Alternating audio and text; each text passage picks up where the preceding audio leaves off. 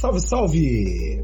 Meu nome é Leonardo Sherman e sejam muito bem-vindas, sejam muito bem-vindos ao nosso episódio número 64 do Nadando na Modernidade Líquida, nosso humilde podcast de complexificação do cotidiano e diálogo. E comigo aqui em Niterói, mas de maneira virtual, na nossa bancada de todas as semanas, eu tenho a minha amiga Amiga, será? Vamos discutir oh. isso, hein? Karine Aragão. Você tá bem, Karine? Tô bem, olha que eu tô preparada para cantar. Amigo é coisa para se guardar do lado esquerdo do peito. Será? Quantas pessoas a gente consegue guardar do lado esquerdo do peito, hein? Essa será a nossa discussão da primeira parte do nosso episódio, falando sobre, inclusive, o nosso custo emocional de manter pessoas do nosso lado esquerdo do peito. Na segunda parte do nosso programa, a gente fala sobre a possibilidade ou não de ter amigos e amigas que pensam diferente da gente. Mas será que só conseguimos estabelecer amizade com quem pensa de maneira idêntica? Essas são as perguntas do nosso episódio de hoje. Vamos mergulhar? Vamos!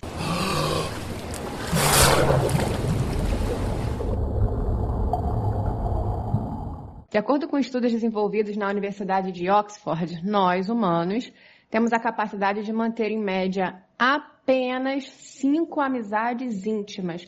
E eu sei, Leonardo Sherman, que eu estou dentro desse número na sua vida. Esse número baixo derivaria do fato de que criar e manter esse tipo de relacionamento é muito custoso, tanto em termos de tempo despendido, como também em termos de mecanismos cognitivos que a gente ativa para desenvolver essa amizade. As amizades seriam relações que exigem constância, atenção e manejo de informações abstratas e relacionais, segundo Oxford.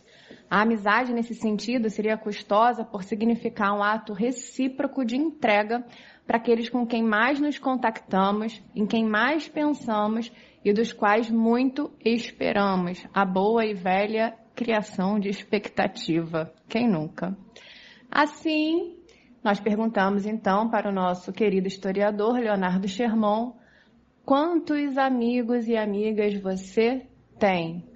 Bom, eu já tive muitos, mas passei por um processo de expurgo das amizades desde 2014 e demiti muito amigo desde então. Por justa causa, por justa Justíssima causa. causa. A amizade ela é um, um laço afetivo diferente dos demais laços afetivos, porque ele é voluntário, ele não é pré-programado como as relações familiares. Não é obrigatório, é claro, manter laços afetivos com seus familiares, não. não é, também, talvez isso sirva para um novo episódio você deve amar os você seus parentes. Você ama a sua família. Você ama a sua família. De qualquer maneira, é inegável que o fato de você nascer numa determinada família traz algum nível de, de determinação de laços afetivos com algumas pessoas. A família é, é, não é um laço afetivo tão voluntário assim. Da mesma maneira, se a gente pensar num relacionamento amoroso, também não é um laço voluntário. Além do laço afetivo, existem outras questões de ordem sexual, por exemplo, que podem te impulsionar com muita força, com muita vontade, com muita sede ao pote e manter às vezes um laço afetivo misturado a essas outras questões de outras ordens. Já a amizade não. Por mais que você esteja no mesmo ambiente que a pessoa, por mais que você esteja submetido a uma mesma circunstância, a amizade pode surgir ou não. Então é algo voluntário. E se você quiser, você fica com aquele amigo, com aquela amiga, ou e se você não quiser, você também não precisa. Nesse sentido, eu costumo pensar a amizade em órbitas, como se fossem órbitas dos planetas, ou mesmo se fosse aquele modelo atômico com um núcleo e os elétrons orbitando o núcleo, né? Nossa, lembrei das aulas de química agora. É, por aí, por aí.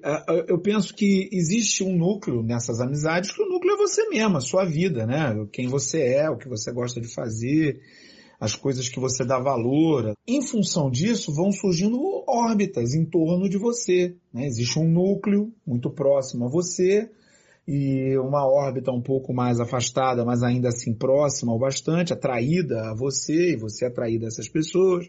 E aí uma órbita um pouquinho mais afastada e um pouquinho mais afastada, com menos ligações contigo. Isso vai até o momento em que ninguém está orbitando você. Né? Nesse sentido, eu penso que são níveis diferentes de amizade.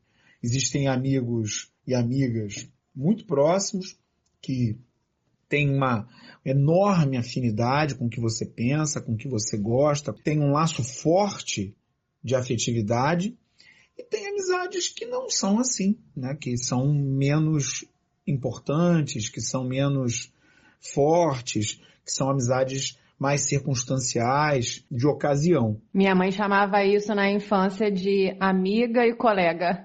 Era engraçado que ela fazia essa diferenciação, né?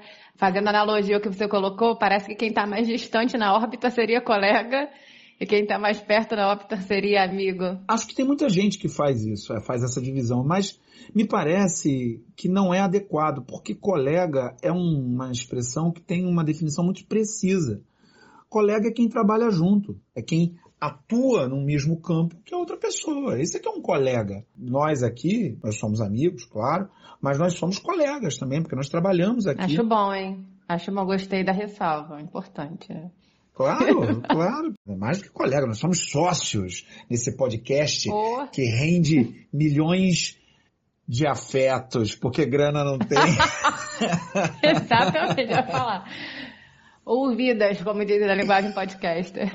Então, para mim, essa divisão não é exatamente com relação à proximidade ou não, mas são naturezas diferentes. Um colega pode ser seu amigo ou não.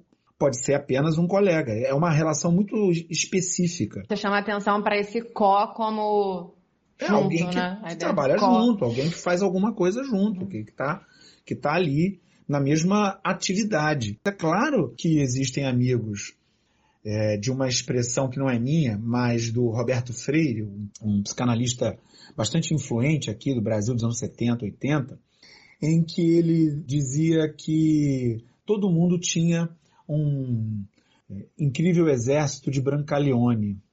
E o incrível exército de Brancaleone, ele faz referência a um filme dos anos 70, um, um filme muito interessante, um filme italiano, uma comédia imperdível para quem não viu, em que um nobre da época feudal vai montando um exército para tomar lá o feudo para onde ele, ele se encaminhava.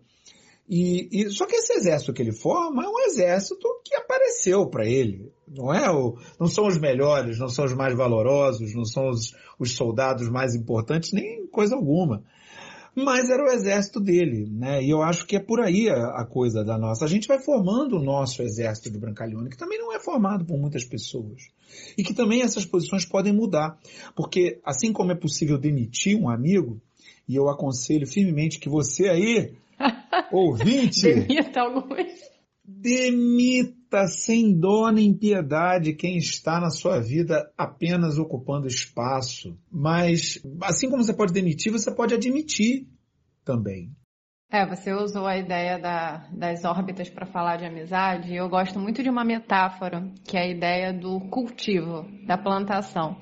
Eu sei que é uma ideia super clichê, super batida, mas eu acho muito bonita quando a gente fala de uma relação de afeto seja o que a gente entende por amor ou amizade, porque na verdade a origem da palavra é a mesma, né?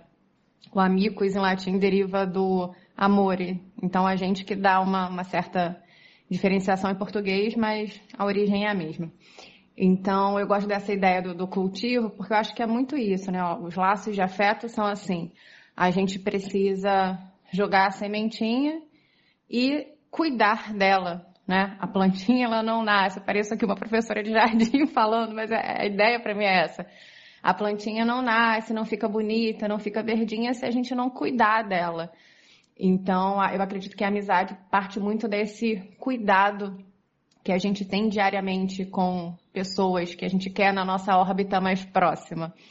E acho que isso tem muito, assim, é importante a gente pensar nessa, nessa questão, Porque se a gente for olhar para certos valores da nossa vivência atual, da nossa pós-modernidade, como a gente queira chamar, da nossa sociedade contemporânea, a gente vai ver que existe um discurso muito forte falando de competitividade, de falando em ver o outro como alguém que está disputando o tempo inteiro com você, de ver como um adversário, como um inimigo, de olhar por um, um, um jeito bélico, que eu adoro essa palavra, para uma outra pessoa e a amizade vai totalmente de encontro a isso. A amizade é uma relação em que, na verdade, você vai se destituindo dessa obrigatoriedade, isso com muitas aspas, de performar na frente de uma outra pessoa, porque você não precisa mais fazer isso.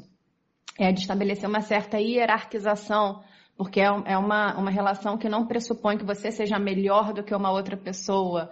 Você pode sair de uma esfera de superficialidade né, que é algo tão comum da gente encontrar na, na, nossa vivência atual. Na amizade, você não vive no raso, pegando, colando essa metáfora aqui, quando você coloca a pessoa mais para sua órbita, você lida com ela com uma certa profundidade, né? É você tocar numa pessoa e se deixar tocar também. Em vista disso que a amizade é custosa, e aí, fazendo referência à, à reportagem, imagina se esse custo emocional que a gente tem se estendesse para o número de pessoas que a gente segue no Instagram, por exemplo, para o número de pessoas que a gente tem no Facebook. A gente não aguenta essa carga emocional toda. Mas no Facebook são todos amigos, está escrito lá.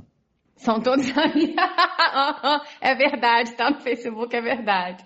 Imagina se a gente fosse trocar essas relações de afeto, fosse se preocupar de verdade com esse número imenso de pessoas. A gente não, não ia aguentar, né? É por isso que eu penso na questão das órbitas. Que às vezes a pessoa não é um amigo próximo, mas não é que ela não pudesse ser um amigo próximo.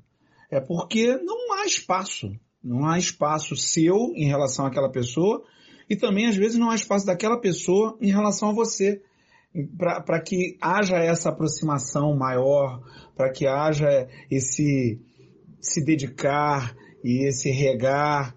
Às vezes não há espaço, não há como manter um laço mais próximo. Você pode até pensar naquela pessoa com carinho, gostaria que ela estivesse ali mais próximo, mas não, às vezes não dá. É porque essa atitude de, de entrega, né, de nudez, é, é, nesse sentido metafórico, ela requer bastante da gente, né? Imagina, por exemplo, numa situação de, de, pandemia, a gente já se preocupa automaticamente com as pessoas quando a gente tem, pressupõe uma visão coletiva da vida. Mas mais ainda com quem está perto da gente. Então imagina se essa órbita mais próxima for lotada. É, realmente a gente, a gente não aguenta. É, essa ideia da amizade para mim, e como eu adoro trabalhar com metáforas, né? Eu sinto que as pessoas estão chegando mais perto de mim, se tornando amigas mais próximas, quando eu vou percebendo, por exemplo, que os, os meus mecanismos de alerta vão diminuindo. Então, se eu fosse contar, por exemplo, quantas amigas, quantos amigos eu tenho, realmente seriam poucos, seriam poucas, porque pra, diante de quantas pessoas eu posso né, desligar o alerta e ser inteira? Que é uma relação que a gente, né, é, é um tipo de afeto que a gente quase não encontra hoje nessa sociedade de disputa e competição. E eu acredito que essa, essa relação da amizade tem esse custo emocional que a gente não pode deixar de, de falar, mas também é um custo emocional agridoce, tá? Que você também citou essa metáfora em outro episódio e ela ficou na minha cabeça, né? Hoje eu tô toda roubando suas metáforas, perceba isso. É tudo nosso. Em, em, nome, em nome da amizade. Porque essa relação de amizade é muito gostosa também, né? Ela tem esse custo emocional, mas a gente não pode deixar de ressaltar isso. O quanto é gostoso você poder ser inteiro numa relação, você poder ser inteiro numa relação. E aí eu não tenho como é, é, esquecer de um livro lindo do Montaigne, que para mim é uma das né, dissertações mais bonitas sobre amizade, que é justamente da ensaio sobre amizade, ensaios da amizade, quando ele vai falar sobre a amizade dele com o Etienne de La Boétie, os dois é, são, foram filósofos franceses, humanistas e o Etienne de Laboissi morre muito cedo. Né? E para falar dessa amizade, o Montaigne vai, vai, vai dizer por que era ele, por que era eu. É uma situação em que ele traz para falar que muitas vezes a gente não, não explica os nossos afetos. Né? Muitas vezes a gente não tem como é, é, dar uma explicação racional para esse sentimento de amizade para o conforto que uma pessoa traz para gente, por a gente estar do lado dela, o quanto uma pessoa faz você se sentir bem, você faz ela se sentir bem. Não tem uma racionalidade é, exata, né? E, e essa possibilidade de se entregar numa relação, sendo simplesmente por você ser quem é e a pessoa ser quem ela é, para mim realmente é uma das coisas mais bonitas que existem, né? Talvez aí nós tenhamos um parâmetro para entender o que, que é realmente a amizade, talvez um parâmetro inicial. A amizade só se estabelece na reciprocidade. É, você pode até achar que é muito amigo de alguém, mas se aquela pessoa não for sua amiga, a, a, amizade em si ela não se estabelece, ela só se estabelece se a pessoa e você forem, forem amigos recíprocos. Fora isso, fica, fica muito complicado. E talvez aí que esteja uma das dificuldades desse tipo de relacionamento.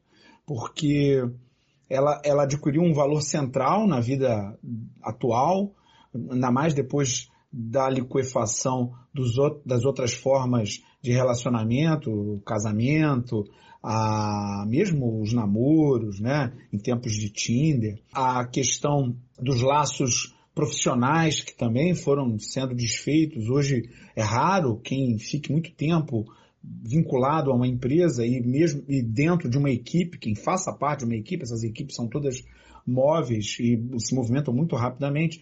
Então a amizade ela acaba tendo realmente um valor central, mas é muito difícil estabelecer esse nível de reciprocidade num mundo dinâmico, né? Onde as pessoas estão indo e voltando, e saindo e, e, e, e deixando. Por outro lado, é mais fácil manter contato com as pessoas, mesmo aquelas que estão longe da gente. Ainda mais com a pandemia. Para quem se preocupa, realmente os nossos afetos foram transferidos para uma telinha como essa que a gente está aqui falando um com o outro. É, num país como o Brasil, muitas vezes essa reciprocidade necessária à amizade, ela é confundida com outras formas de reciprocidade, com outras formas de relacionamento recíproco, ou pelo menos que a gente imagina que deveria ser recíproco, como a solidariedade e o compadrio. Muitas vezes a gente costuma pensar o amigo como aquele que te ajuda no momento de dificuldade.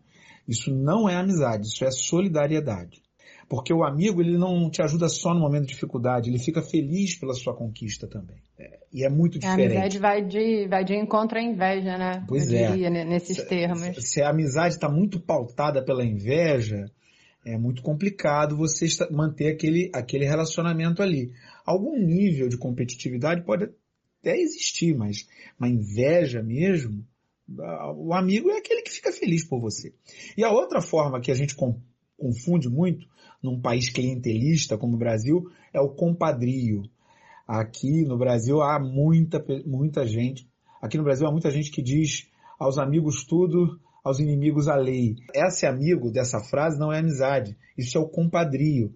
Quer dizer, é uma formação de quadrilha. Isso não, não é uma amizade. Formação de quadrilha é maravilhoso. Você pontuou essas formas de confusão de amizade e veio à cabeça a perspectiva virtual. O quanto eu já ouvi que uma pessoa não é amiga porque não segue a outra, ou porque não curte todas as fotos, ou porque não comenta as fotos, como se a amizade tivesse nesse, é, nesse painel burocrático, né? Você é mais amiga de uma pessoa dependendo da quantidade de comentários que você faça Placar nas fotos dela. Da amizade. Placar. Maravilhoso. E é nessa esfera fraterna e amiga que nós perguntamos. E agora, José? Na primeira parte, a gente falou sobre as relações de amizade, chamando atenção, seja para o cultivo, para as órbitas, mas a gente não pode desconsiderar que no meio dessa afinidade que surge como algo importante para você ser amigo, ser amiga de alguém, querer uma pessoa próxima de você, a gente vive num mundo com pessoas completamente diferentes. Nós somos 7 bilhões de experiências diferentes. E sendo tão diferentes assim, como que a gente faz para construir laços com pessoas que pensam de maneira diversa da gente para colocar essas pessoas mais próximas na nossa vida? Resolva essa questão, Leonardo Sherman. Eu vou resolver, mas primeiro eu estava aqui dando uma olhada nas minhas redes sociais para ver se você anda curtindo as minhas coisas. Ah, e eu quero dizer que eu fiquei decepcionado. Mentira, porque você quase não posta, eu quase não tenho material para para curtir. Mas eu vejo todas as seus stories, tá? Ah, Porque tá além bom. de curtir, eu me esqueci de uma ferramenta importante. Além de curtir, compartilhar, comentar, você precisa visualizar os stories também. Porque quando a pessoa botar lá, né, para ver quem, quem assistiu, quem viu, tem que constar você, tá? Não tô com atenção só nos crushes, não, tá? E você. Vocês que estão ouvindo, vem falar que é amigo do podcast, eu quero saber se você está vendo as coisas também lá no canal. Visualizam todos os stories, tá comenta. seguindo no TikTok, né? Exatamente. Já botou no Spotify, a favoritou no Spotify para pitar toda hora que tiver episódio novo. É realmente a vida virtual, a gente já falou sobre isso, a gente vai voltar a falar sobre isso também em outros episódios. A vida virtual, ela nos trouxe novas experiências nesse sentido.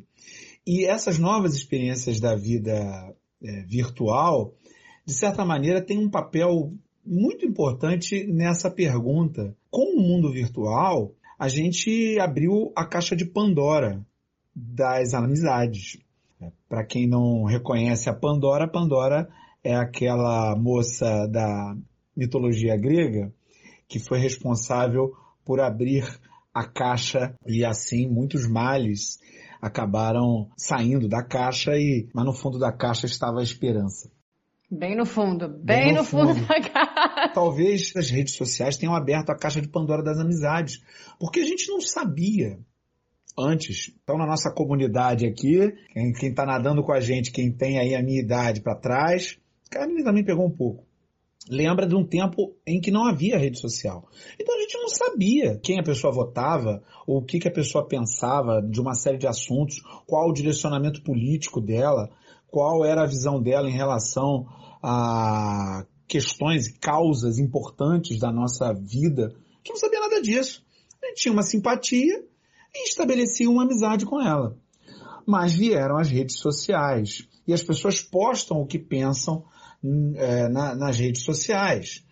E muito do que as pessoas pensam é imbecilidade é, é bobagem, é idiotia. A gente sabe disso, a gente está vendo isso, a CPI aí da, da Covid, muita gente chama de CPI do genocídio, está nos mostrando isso diariamente. A gente está vendo na, na, pandemia as pessoas tomando remédio para verme, tentando curar Covid, remédio para piolho.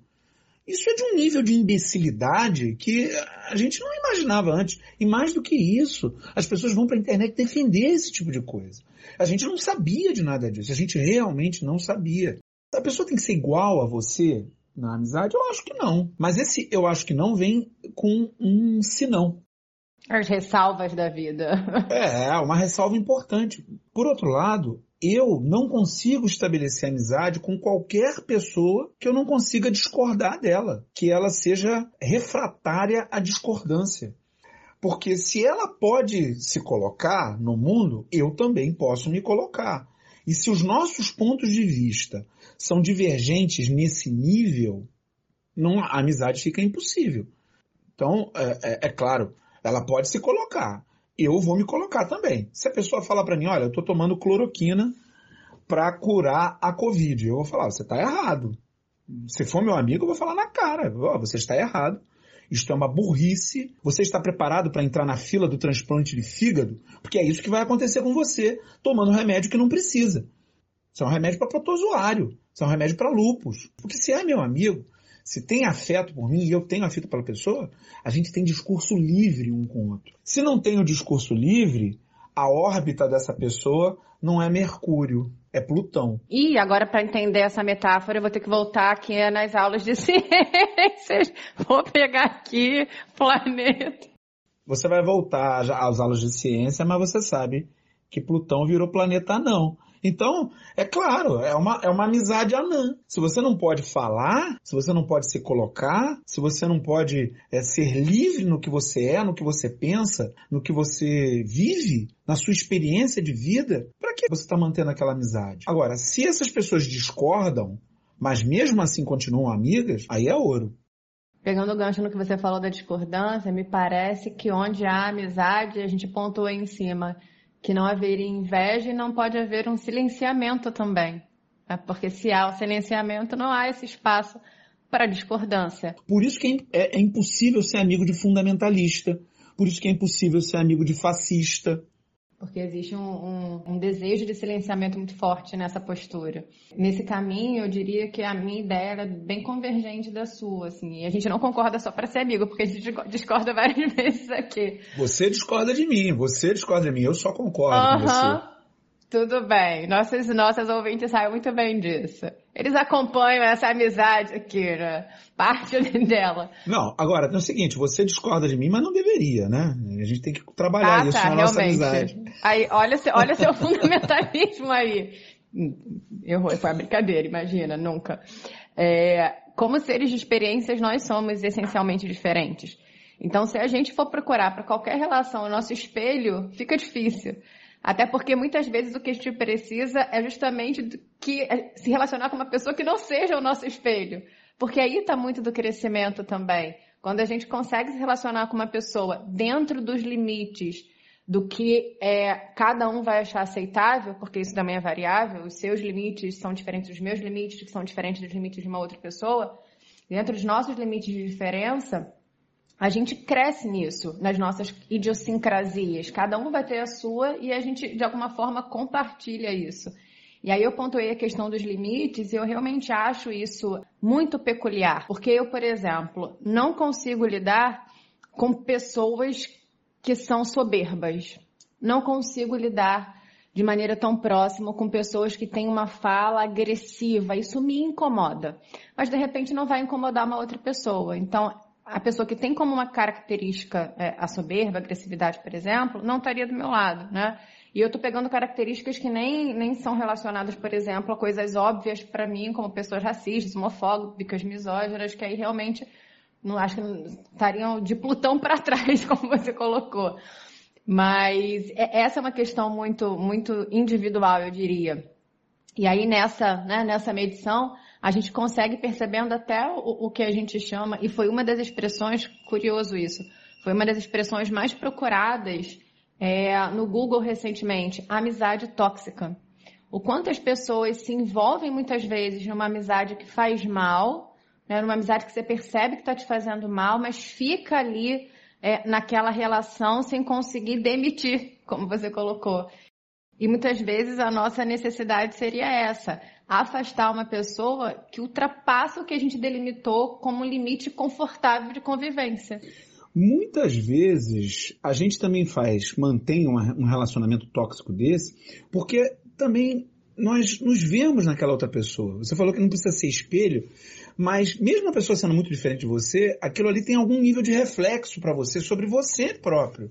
E aí a gente acaba alimentando aquela, aquela, aquele relacionamento, aquela amizade, aquele, aquilo não está muito bom. Por isso que eu penso, demite. A pessoa pode muito bem viver sem você e você pode viver muito bem sem a pessoa o resto da vida, tranquilo. É, mas isso é uma aprendizagem. Você falou de 2014, que foi um ano importante para você, e para mim, por exemplo, foi 2018.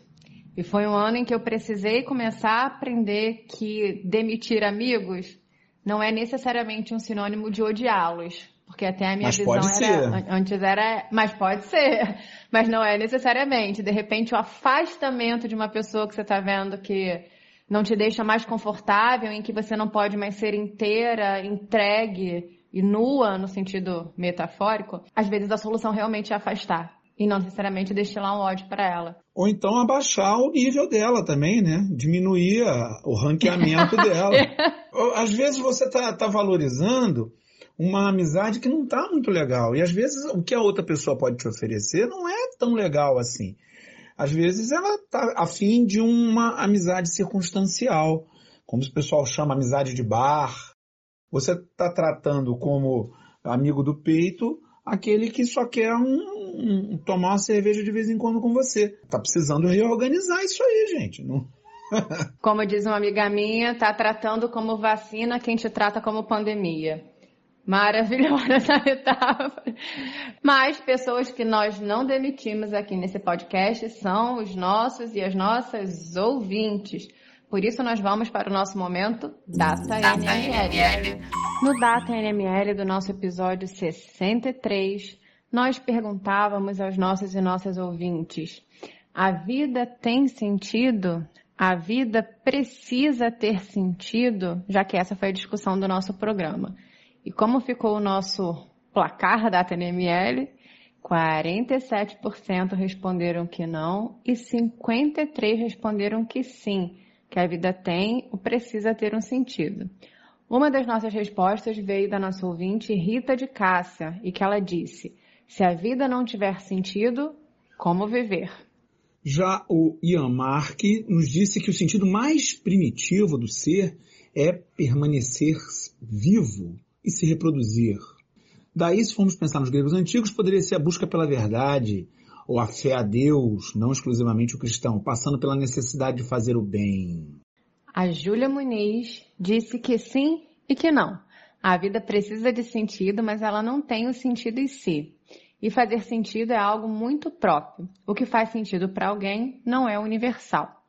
Veja que o João Vitor Sena concorda, disse que filosoficamente não precisa, mas cotidianamente sim tem que ter um sentido a vida. A Laura Sauerbrunn também vai nesse caminho. Ela diz: não precisa e sei que nem todos procuram isso, mas eu escolhi acreditar que a minha vida tem. Gabi Aloma concorda dizendo que nós que damos um sentido à vida, mas que a vida não tem um sentido inerente. A Juliana Silva disse: achava que não, mas para mim a vida só é bem vivida com sentido. Nem que seja apenas um sentido para as nossas vidas, para permanecermos vivos. Sempre lembro do filme da Pixar Soul e do livro Em Busca de Sentido do Viktor Frankl. Por falar nisso, esse filme, essa animação da Pixar, eu super recomendo. É uma animação bem bonitinha, Soul. E os escritos do Viktor Frankl também valem muito a pena. Ele, um ex-prisioneiro dos campos de concentração nazista, que ao, ao final daquele horror conseguiu refletir sobre o sentido da vida, mesmo quando a gente está diante da morte a cada segundo, a cada momento talvez uma reflexão importante para esse momento que a gente está aí na pandemia, chegando no momento que nós estamos gravando aqui, a 450 mil mortes evitáveis. Agradecemos a todos e a todas que responderam ao nosso Data NML com muito carinho. E esperamos que vocês também respondam ao próximo Data NML e que vocês participem das nossas redes, afinal de contas, Karine já deu a letra temos um placar marcando direitinho cada um e cada uma de vocês. Placar da amizade, para saber quem é amigo, quem é amiga do NML Podcast. E nossos e nossas ouvintes arrasando nas respostas do nosso Data NML. Na próxima semana estaremos com vocês novamente para firmar esse diálogo e amizade eterna. Até semana que vem e um beijo no coração de todo mundo. Valeu, pessoal. Cuidem-se. Pandemia não está fácil. Grande abraço e até semana que vem.